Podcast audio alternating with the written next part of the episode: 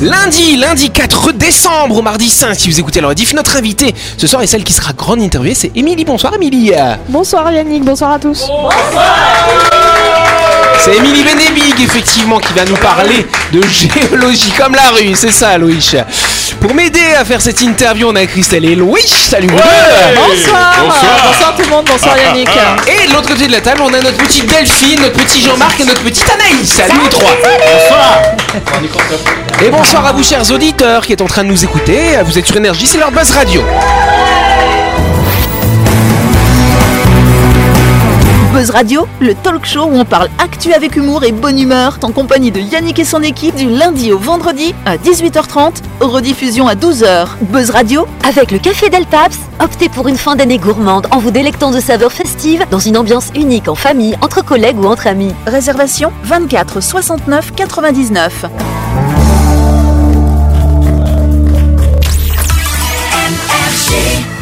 Mais avant de faire cette interview, on va s'arrêter quelques instants pour partir du côté de Nouville, cher Jean-Marc, à la découverte de My Shop Supermarché. Bah oui, vous prévoyez de passer du côté de Nouville Rendez-vous chez My Shop Supermarché pour découvrir l'espace traiteur. Vous y trouverez des plats chauds, des salades, des sandwichs, des wraps, bref, tout ce qu'il vous faut pour un déjeuner sur le pouce.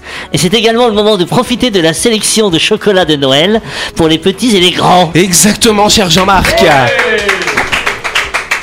My Shop, c'est votre supermarché à Nouville, juste à gauche avant la clinique Mania. C'est ouvert 365 jours par an. Vous pouvez y aller faire toutes vos courses de la semaine ou pour récupérer vos barquettes du lundi au samedi de 7h à 19h30 ou le dimanche de 7h à 12h30. Plus d'infos sur la page Facebook de My Shop Supermarché, bien sûr. Yes euh, On vous l'a promis, nous allons la faire, cette grande interview de Émilie. On peut applaudir. Et on n'a jamais autant manifesté de joie pour la géologie. Hein. Ça fait plaisir. C'est vrai, c'est vrai. Mais on est heureux à chaque fois de recevoir des invités avec leurs thématiques, leurs compétences, leur expérience. Les, les géologues, ils voient l'avenir dans les pierres, c'est ça hein Oui, Euh, oui. On lit pas les cailloux. Mais, mais en fait, je me suis toujours demandé comment on devient géologue. À quel Les moment on se dit, tiens, les études. Et comment alors, comment on décide de faire des études de géologie Eh ben, c'est une bonne question que nous allons poser à notre invité. Euh, Pourquoi t'être lancé dans l'étude de géologie, cher ami? Pourquoi? Pourquoi? Telle est la question. Alors, euh, en fait, euh, les études de géologie, il faut commencer par euh, faire de la science de la vie et de la terre. Enfin, Ouais. on peut pas se lancer directement dans exactement dans la géologie comme ça. Il faut il faut commencer euh, par une discipline un peu plus. Tu aimais la géologie quand tu étais euh, euh, ado? Euh, pas forcément, non. Non, non j'ai découvert ça euh, plus euh, dans mes études supérieures. Parce que j'ai fait un bac scientifique, je savais pas trop ce que je voulais faire, je suis partie là-dedans, euh, ça m'intéressait, j'aimais beaucoup les sciences de la vie et de la Terre. Oui. En termes de sciences de la Terre, je préférais les volcans, je me suis dit je sais pas ce que je vais faire là-dedans, mais j'aimais bien, c'était sympa. Et euh, donc euh, j'ai fait mon bac et je suis partie, euh, pour moi, je savais pas qu'est-ce que j'allais faire, je suis partie en licence sciences de la vie et de la Terre, pour moi qui était une suite logique Mhm. à la fac de Nouvelle-Calédonie. Et en fait, on a beaucoup de matières différentes, tant en termes de microbiologie jusqu'à la pollution des eaux, jusqu'à euh, la, la géologie justement, les risques naturels, vraiment beaucoup de matières différentes. Ça permet de découvrir s'il y a quelque chose qui nous plaît. Moi, j'avais une petite préférence pour les cailloux, c'est le cas de le dire. D'accord. voilà. Et C'est bien, c'est beau les cailloux. Tu sais, euh, je sais pas, moi quand j'étais jeune, mes parents ils m'emmenaient, on allait faire des carrières en fait, le week-end, et on ramenait des cailloux et quand on les cassait, il y avait des cristaux à c'est parce que l'intérieur. parce que t'as grandi dans un bagne, Jean-Marc. Non, non, C'est et, les donc, Dalton. euh, et en France, on, on trouve des carrières comme ça. Et à chaque fois, j'étais ébloui par le, le côté banal du caillou. Et quand tu le casses, oh, c'est magnifique. il y a Oui, des oui. diamants à l'intérieur presque. Des diamants Non, des, oui, des cristaux. Des- Ah Des, j'ai- cristaux violets, oui. etc. En général, c'est du quartz. Et- bon, après, la collection, elle prend la poussière, c'est pas évident. Et c'est lourd à déménager. Et c'est oui, lourd à déménager. Oui, je sais, j'en ai une chez moi. Mon Ah mari ouais. me dit que j'ai une carrière. Il en a un peu marre. euh, je- devant toi ou... Euh, les deux, j'espère. Carrière dans la collection. voilà. Non, à chaque fois que j'en ramène un, j'essaie de le prendre petit parce que du coup, comme ça, il le voit pas. Et- Et c'est quoi ta meilleure pièce de, de ta collection? Euh, elle est pas euh, exceptionnelle, mais c'est un, c'est un petit grenat que j'ai ramené de Grèce, de mes camps terrain. Enfin, c'est des petits, euh, c'est des petits voyages de- d'une semaine, dix jours qu'on faisait quand j'étais en master à Montpellier. Et en fait, euh, on l'a trouvé sur place et pour moi, c'était la première trouvaille sympa que j'avais faite euh, de Ah. toutes mes études parce qu'en Calédonie, ben voilà. Ouais. quoi, On trouve rien, Tu- Bah, mais ici, il y a plein de cailloux, ici, magnifique. Il y a de la belle, il y a, il y a de- des belles choses, mais il faut savoir où les, où les a chercher. Y a du jade ici, non? J'ai entendu qu'il y avait du jade. Oui. Oui, mais alors j'en ai jamais trouvé. Mais Mais c'est vrai qu'il y, a des ca- il y avait des carrières de jade. D'accord. Alors toi du coup, euh, donc tu as fait ces études-là, tu t'es spécialisé progressivement, euh, plus sur l'aspect caillou, hein, comme tu nous as dit, euh, et ensuite tu as décidé de rentrer justement sur le caillou, et c'est là où tu as cherché un petit peu du travail euh, en essayant de mettre à profit euh, tes études de géologue, c'est ça? Oui, c'est ça. Alors en fait, euh, j'avais, euh, pour moi, mon objectif c'était de rentrer, trouver un travail en Calédonie. C'était Oui. mon, c'est mon pays. Je, je me voyais pas travailler ailleurs. Et en faisant mes stages euh, en Nouvelle-Calédonie, en revenant, en étant à l'étranger, enfin à l'étranger, euh, c'est, un grand mot, euh, en France, en revenant faire mes stages ici, j'ai pu trouver un travail. Et donc le bureau d'études qui m'avait accueilli pour mon stage m'a, gardé. Et j'ai pu travailler avec eux deux ans. Ensuite, j'ai changé de, changé de bureau d'études. Je me suis fait de, comme ça mon expérience. Et euh, pour moi, mon, but, c'est de rester ici et d'en apprendre le plus possible sur mon pays, puisque mes études m'ont permis de découvrir un petit peu ailleurs. Et je voudrais, euh, je voudrais vraiment euh, améliorer mon expérience et découvrir tout un panel de, de compétences qui tournent autour de la géologie. Donc du coup aujourd'hui tu es dans un bureau d'études, ça fait à peu près deux ans, c'est ça que tu es dans celui-ci? Oui, oui, c'est ça. Et donc qu'est-ce que vous y faites? C'est quoi la spécialité si je puis dire de ce bureau d'études Alors la, la spécialité, notre compétence la plus forte, c'est la topographie. C'est euh, quoi la topographie? la topographie, donc c'est la morphologie du sol. C'est euh, des, nous on va faire des levées, donc euh, terrestres ou maintenant aériens par drone. Avant on faisait avec l'avion, maintenant on fait par drone. Notre bureau d'études, il est pionnier en fait en, termes de méthodologie de levée par drone. On appelle ça la photogrammétrie aérienne. C'est euh, c'est des levées par drone qui nous permettent de re, euh, Retracer des reliefs. c'est pour euh, remodéliser, si vous voulez, un relief, que ce soit une mine, une rivière ou une montagne, hein, Ouais. en 3D. Ça nous permet d'avoir de la donnée 3D. Et avec ça, on peut en faire euh, tout un tas de choses. C'est la base de toute donnée, en fait. Et si jamais y a, vous êtes en train de faire des relevés sur un endroit où il y a plein d'arbres, vous arrivez quand même à faire le relevé? Alors, le drone, il permet, de, en fonction de la, la densité des arbres, bien sûr, de plus ou moins passer à travers. Après, il y a des méthodes plus avancées comme le lidar par exemple qui permettent qui sont plus poussées et qui avec un laser permettent de prendre plus de points. Qui, fait que ben on va avoir quand même le, le sol en dessous des arbres. Nous on fait pas on n'est pas on fait pas de la magie non plus. Chaque méthode, chaque besoin a sa méthode. Nous, on est plus sur du lever euh, sur des zones pas trop couvertes. Et du coup, tu me disais, vous faites ces relevés avec des drones Oui. Mais du coup, vous avez des pilotes de drones dans la société Alors, on est tous euh, télépilotes de drone. Toi aussi Oui. J'ai eu l'opportunité de passer ça quand je suis rentrée. Pas facile, hein Piloter un drone. Euh, non, c'est bah, très euh, réglementé, donc euh, on passe ça à l'aviation civile. Mhm. À l'époque, le, le diplôme de télépilote de drone ne- n'existait pas, donc il fallait passer le théorie QLM, il me semble que ça Oui. s'appelle comme ça. Donc en fait, on avait la même formation que euh, mes, mes, mes, collègues, euh, il y a certains de mes collègues qui ont cette formation-là, euh, la même formation qu'un pilote, Pilote, du LM. waouh. Sur la partie théorique, du Ouais. coup. euh, Oui, Voilà. oui, bien sûr. Et Hmm. du coup, il suffisait quelques heures de pratique pour pouvoir piloter un ULM. D'accord. Euh, ouais, voilà. Donc, du coup, ça se passe comment une journée type quand tu dois aller sur le terrain? Alors que ce soit pour faire de la topographie de l'eau ou de l'environnement, dans tous les cas, il faut préparer son terrain. Donc euh, on a un certain nombre de petites analyses à faire avant. On veut savoir où on va, qu'est-ce qu'on va étudier, euh, les problèmes qu'on va rencontrer. Et surtout, on se prépare des cartes. On se prépare des cartes, on veut pour justement pour la localisation euh, des, à différentes échelles. C'est un pré-travail. En fonction de si on va faire du drone, bien sûr, ça, il y a encore une checklist euh, de choses euh, à vérifier. Il faut avoir un nombre de batteries suffisant, donc euh, il faut Certes. savoir estimer euh, le temps de vol qu'on va avoir, euh, la hauteur, bien sûr, parce que ça aussi, tout ça, c'est réglementé. La DAC réglemente tout ce genre de, de paramètres. Et après, le drone, est-ce que vous allez vraiment le piloter pour faire le relevé ou est-ce qu'il y a des séquences d'automatique Alors, en fonction de ce qu'on veut, pour faire un lever topo euh, par drone euh, avec la méthode de photogrammétrie aérienne, il faut un c'est un lever automatisé qu'on prépare. Donc, euh, on paramètre le drone pour qu'il puisse voler sur telle surface à telle altitude en fond, à telle vitesse, on peut, on peut programmer l'angle de la caméra, on peut tout programmer. Par contre, si on a besoin de ce qu'on appelle des photos, des prises de vue obliques, donc ce sont des photos tout simplement, ou des vidéos, on peut faire aussi des vidéos. Là, c'est du pilotage manuel. D'accord. Je pense qu'on peut applaudir notre invité. Et nous allons continuer cet entretien dans quelques instants.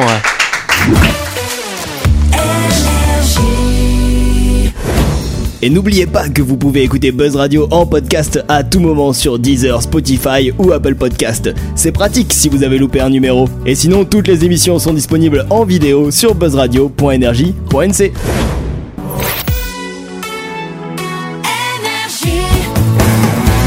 Buzz Radio, en compagnie de Yannick et son équipe, c'est avec le Café Del Paps, votre French Bistro à Nouville. Buzz Radio, c'est sur Énergie. Buzz Radio deuxième partie, euh, on ce lundi euh, 4 décembre ou ce mardi 5 si vous écoutez le rediff et nous allons tout de suite continuer la grande interview de notre invitée euh, Émilie. Voilà. J'allais dire Dominique, mais ça c'était l'invité de la semaine dernière, ça alors. Voilà. Émilie, effectivement, t'es géologue, tu nous parlais avant qu'on lance la pub, effectivement, de, de ces techniques hein, que vous utilisez avec les drones. Et tu m'avais expliqué d'ailleurs quand on avait préparé l'entretien que vous faites de la stéréoscopie. Mais qu'est-ce que c'est que ça, la stéréoscopie hein? Alors la. Ouais. Ah non, non, c'est pas ça. Ah oui. Non, la stéréoscopie, c'est un principe, euh, c'est c'est pas, c'est ce qu'on prépare donc euh, avant de faire le lever. C'est un principe que je t'expliquais, c'est comme l'œil en fait. Ça fonctionne comme l'œil. Ça explique le, le principe de la photogrammétrie aérienne en fait, qui permet d'avoir de la 3D. C'est comme les yeux en fait. Ils voient la même image mais avec un léger déc- décalage qui fait que ça nous donne une impression de 3D. Et nous, ce qu'on va faire, c'est que le drone va prendre des photos qui se superposent les, les unes aux autres avec un certain taux de recouvrement qu'on peut paramétrer.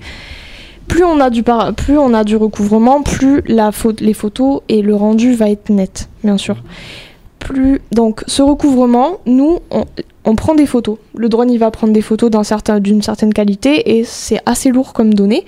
Par contre, après, toute la 3D se fait sur logiciel et sur ordinateur. C'est au niveau du traitement qu'on obtient notre euh, modèle numérique de terrain, ce qu'on appelle le MNT, qui est en fait une, euh, vraiment un rendu 3D. Et on peut tourner notre mine euh, ou notre rivière ou ce qu'on veut, un arbre, peu importe, en 3D. On a chaque point, ça génère des milliers de points.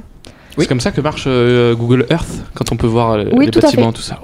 Et alors ça apporte quoi comme analyse après, une fois que vous avez fait ça? Alors, euh, ça permet d'obtenir déjà, euh, en termes de rendu type que le drone nous, nous permet d'obtenir, c'est euh, une orthophoto. Donc, c'est une photographie qui est géoréférencée. Donc, on la met sur un logiciel, elle se place automatiquement à ses coordonnées, donc elle est, elle est géoréférencée. Latitude, longitude. Exactement. Voilà. Et elle est euh, d'excellente qualité. On n'est pas sur du Google Earth qui, Oui. est, pris, qui est pris par avion. hein. Après, il faut remettre les choses oui, à son échelle aussi. hein. Ça va avec. Euh, c'est pas la même, euh, c'est pas la même méthode. Et on peut avoir du coup un nuage de points qui est infiniment, euh, enfin, il est, il est très précis. Et on- ça nous permet d'avoir un X, un Y et un Z. Et avec ça, on peut faire énormément de choses. On peut faire des projets miniers, on peut faire des projets de terrassement. On peut dessiner en 3D sur. On a une base topo. Ah. On dessine dessus. On, a, on reconstitue notre sol parce que du coup, on a besoin de cette donnée. On va pas dessiner sur le terrain en regardant le talus ou, ou le terrain de la personne. On, vraiment, on, ça nous permet de rapporter cette image qu'on a du terrain au bureau et de dessiner tranquillement dessus euh, nos projets, que ce soit de la gestion des eaux, que ce soit un terrassement, une maison. euh. Alors tu m'expliquais que vous faites beaucoup de ce qu'on appelle de réhabilitation euh, d'anciennes mines, c'est bien ça? Oui. Donc là vous faites tout votre relevé, mais ensuite qu'est-ce que vous allez faire Qu'est-ce que vous allez mettre dans votre rapport? Quel est l'objectif de tout ça? Alors en termes de réhabilitation, on réalise des projets. Alors ça peut être du remodelage de mine, donc une mine qui a été euh, scarifiée, euh, exploitée, euh, abîme- abîmée, on va dire. C'est c'est le cas. euh, on va la reconstituer. On va essayer de reconstituer euh, la forme un petit peu naturelle du versant. Ouais. De remettre les eaux là où elles doivent s'écouler pour pas que pour que ça soit euh, pérenne dans le temps. Et par exemple, en rivière, on va aussi faire du désengravement. Donc on fait des projets. Nous, on propose des, on propose des projets, par exemple, de désengravement parce que l'activité minière passée, surtout, c'est surtout sur des anciens sites qui ont été abandonnés, euh, provoque du surengravement de rivières. Donc on Alors a qu'est-ce des- que c'est du ouais. désengravement sur engravement Je comprends pas ce que ça Alors, veut dire. On a trop de cailloux, si vous voulez, dans la rivière. On Ouais. a trop de gravier. On a des masses importantes qui D'accord. ont, qui ont pas lieu d'être. Ouais. Alors, on a un surengravement qui peut être naturel, mais il est aggravé par l'activité minière. C'est-à-dire que toutes Mhm. les anciennes décharges que vous voyez, euh, quand vous voyez des mines en flanc de montagne, toutes les anciennes décharges et les matériaux qui descendent, ce qu'on appelle des ravines, ça descend par là et en fait ça atterrit dans la rivière. Oui. Et ça pose des problèmes Ça hydrauliques. modifie Ouais, le flux de l'eau, etc. modifie plein de Donc, vous, choses. Vous rangez en fait. Oh, oh, voilà, c'est ça. Faut Encore. ranger les cailloux. On range les cailloux. Bah non, mais c'est c'est un peu ce qui s'est passé à Thio. Il y a eu des, des grosses inondations justement euh, à cause de, de, bah, de la mine, malheureusement. hein. C'est l'activité première en Calédonie. Ouais.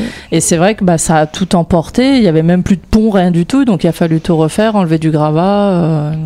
Comment tu déplaces les cailloux? C'est toi qui conduis les camions qui déplacent Non, nous, en fait, on réalise le projet, donc on fait le lever. On réalise le projet, on dimensionne un petit peu les travaux, euh, qu'est-ce que ça va engendrer, on règle la pente de- du cours d'eau, parce qu'il faut pas faire n'importe quoi. Si à peu de pourcents de pente près, on peut accélérer l'eau, on peut la ralentir, donc il y a du dépôt. On peut faire plein de choses, il faut pas faire n'importe quoi, il faut rester dans un profil naturel, il faut suivre euh, la rivière telle qu'elle était, il faut essayer de la retrouver en fait, cette euh, rivière-là. Et nous, on- en fait, on fait le projet, et en général, ensuite, en fonction du client, on fait le suivi des travaux. Donc, on va suivre une entreprise qui a été choisie pour ça et qui va faire, en général, c'est des entreprises de terrassement ou ça peut être des entreprises minières qui participent à ce genre de, de travaux. Et c'est eux qui vont venir excaver, euh, enlever le trop-plein de matériaux, refaire des berges, faire des confortements. On peut faire des seuils, on peut faire des digues, on peut faire plein de choses. Est-ce qu'on peut re- recombler une mine qui a été creusée euh? Bah, c'est à peu près ce qui se passe parce qu'en fait, euh, chaque fond de fosse minière, donc une fois que la mine a fini d'exploiter la zone qui, qui l'intéressait, elle est mise à nu, elle est plus intéressante. Donc en général, on se retrouve sur un fond, on appelle ça un fond de fosse, donc c'est, bah, ça fait un trou hein, quasiment, ou alors un flanc de montagne coupé.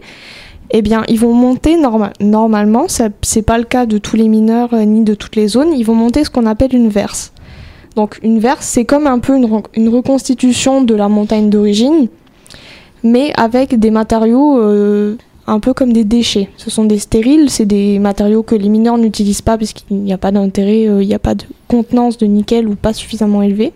Donc plutôt que de les rouler jusqu'aux barges et que ça, cause une, dépense, ils les, mettent en verse. Sauf qu'ils sont obligés de respecter un montage particulier pour respecter euh, le- les contraintes géotechniques, pour que ça soit stable, pour que ça soit sécuritaire. Voilà. Pour éviter que ça, qu'il y ait de- des glissements de terrain, par exemple par exemple. Parce que s'il pleut beaucoup, euh, tous ces petits cailloux, ils peuvent partir Oui. comme ça. Ils finissent en bas. D'accord. Pourquoi on a autant de nickel en Calédonie? Ben, le nickel, en fait, euh, c'est lié au contexte particulier qu'on a en Nouvelle-Calédonie et qui se retrouve très peu, euh, très peu, voire pas du tout dans le monde entier. Il me semble qu'il y a un, un autre cas comme nous. C'est la subduction que la Nouvelle-Calédonie euh, est en train de vivre et a vécu par le passé, euh, qui est une subduction océanique, qui fait que les matériaux qui sont riches, en fait, sont remis en surface qui fait que maintenant, en haut des montagnes, enfin, comment dire, en haut des reliefs actuels, les mines, les mineurs viennent s'installer pour exploiter tout ce qui est en surface. Et ça, à la base, c'était des fonds marins, c'est ça? C'est exactement ça. D'accord. Parce Ça que c'est la, c'est, abduction. c'est la plaque océanique qui, euh, qui passe au-dessus de la plaque continentale, c'est ça? Alors ça, c'est ce qui se passe en temps normal. D'accord. Nous, on est sur une subduction, subduction océanique, qui, donc une plaque océanique qui passe sous une plaque océanique. D'accord, ok. Donc, quand vous dites les plaques, c'est genre les plaques tectoniques? plaque tectonique, exactement. Ah. Et c'est pour ça qu'il y a des tremblements de terre aussi pas loin de la Calédonie hein? Oui, ça cause euh, ce genre de, bah, ce genre de, de contexte cause des séismes puisque ça travaille. Ça travaille énormément. Ensuite, euh, enfin surtout le long des, le, bah, le long des, Le long des failles. D'accord. Jean-Marc Tu as entendu parler de Zélandia Oui, c'était l'an- c'était le nom de. C'était découvert il n'y a pas longtemps, manifestement. euh, Oui, cette, euh, oui, oui, c'est vrai. Ça a été découvert il y a pas longtemps. C'était, c'était l'ancienne plaque en fait. euh, avant les, les, les continents, enfin les pays, les continents n'étaient pas euh, dis- dispatchés euh, de cette façon-là. On était collés à nous, on était rattachés à l'Australie. Et Zélandia, en fait, c'est la plaque, il me semble, sur laquelle il y a l'Australie, nous, et la Nouvelle-Zélande. Et c'est une plaque qu'on a découvert il n'y a pas longtemps. euh, Oui. Je sais pas Mm. après si elle est à l'origine de tremblements de terre ou pas, enfin si elle peut être à l'origine de... de- En fait, euh, elle est active puisque de toute façon, cette plaque-là euh, rencontre, euh, en rencontre une autre. Et en fait, c'est à cette rencontre-là qu'il se passe des séismes. D'ailleurs, nous, on n'est pas loin d'une, on n'est pas loin de la subduction, d'où euh, les, ça cause euh, la, donc la, La montée des eaux. la- non, la- l'abaissement des, des îles Loyauté, par exemple. Ah oui. Et donc, c'est très actif en fait euh, le long de, le long de ces plaques-là, tout partout dans le monde d'ailleurs. hein, mais, mais nous, on n'en est pas loin.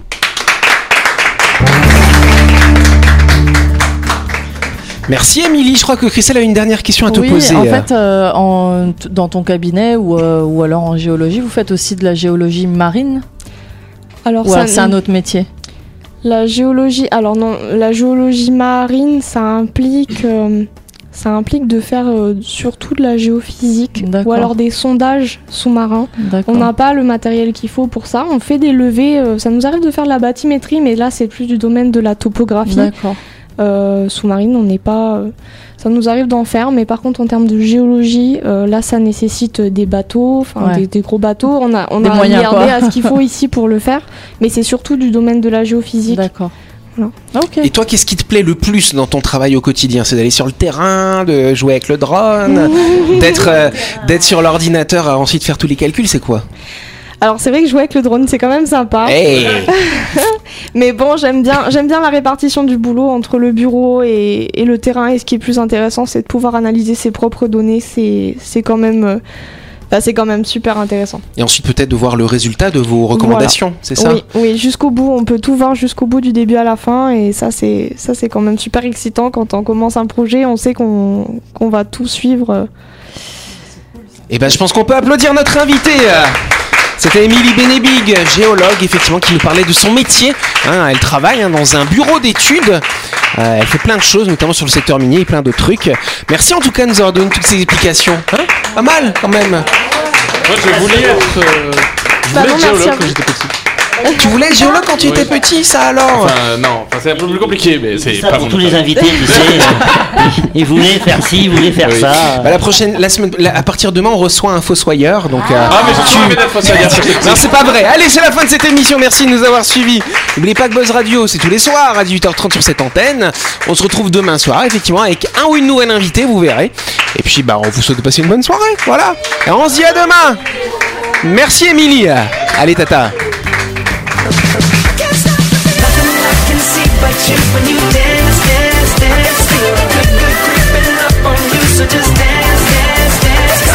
Buzz Radio, c'est sur énergie. Avec le Café Del Paps, à tout moment de la journée, réservez votre table au 24 69 99 et célébrez les fêtes comme il se doit au 6 rue Diego Sanui à Nouville.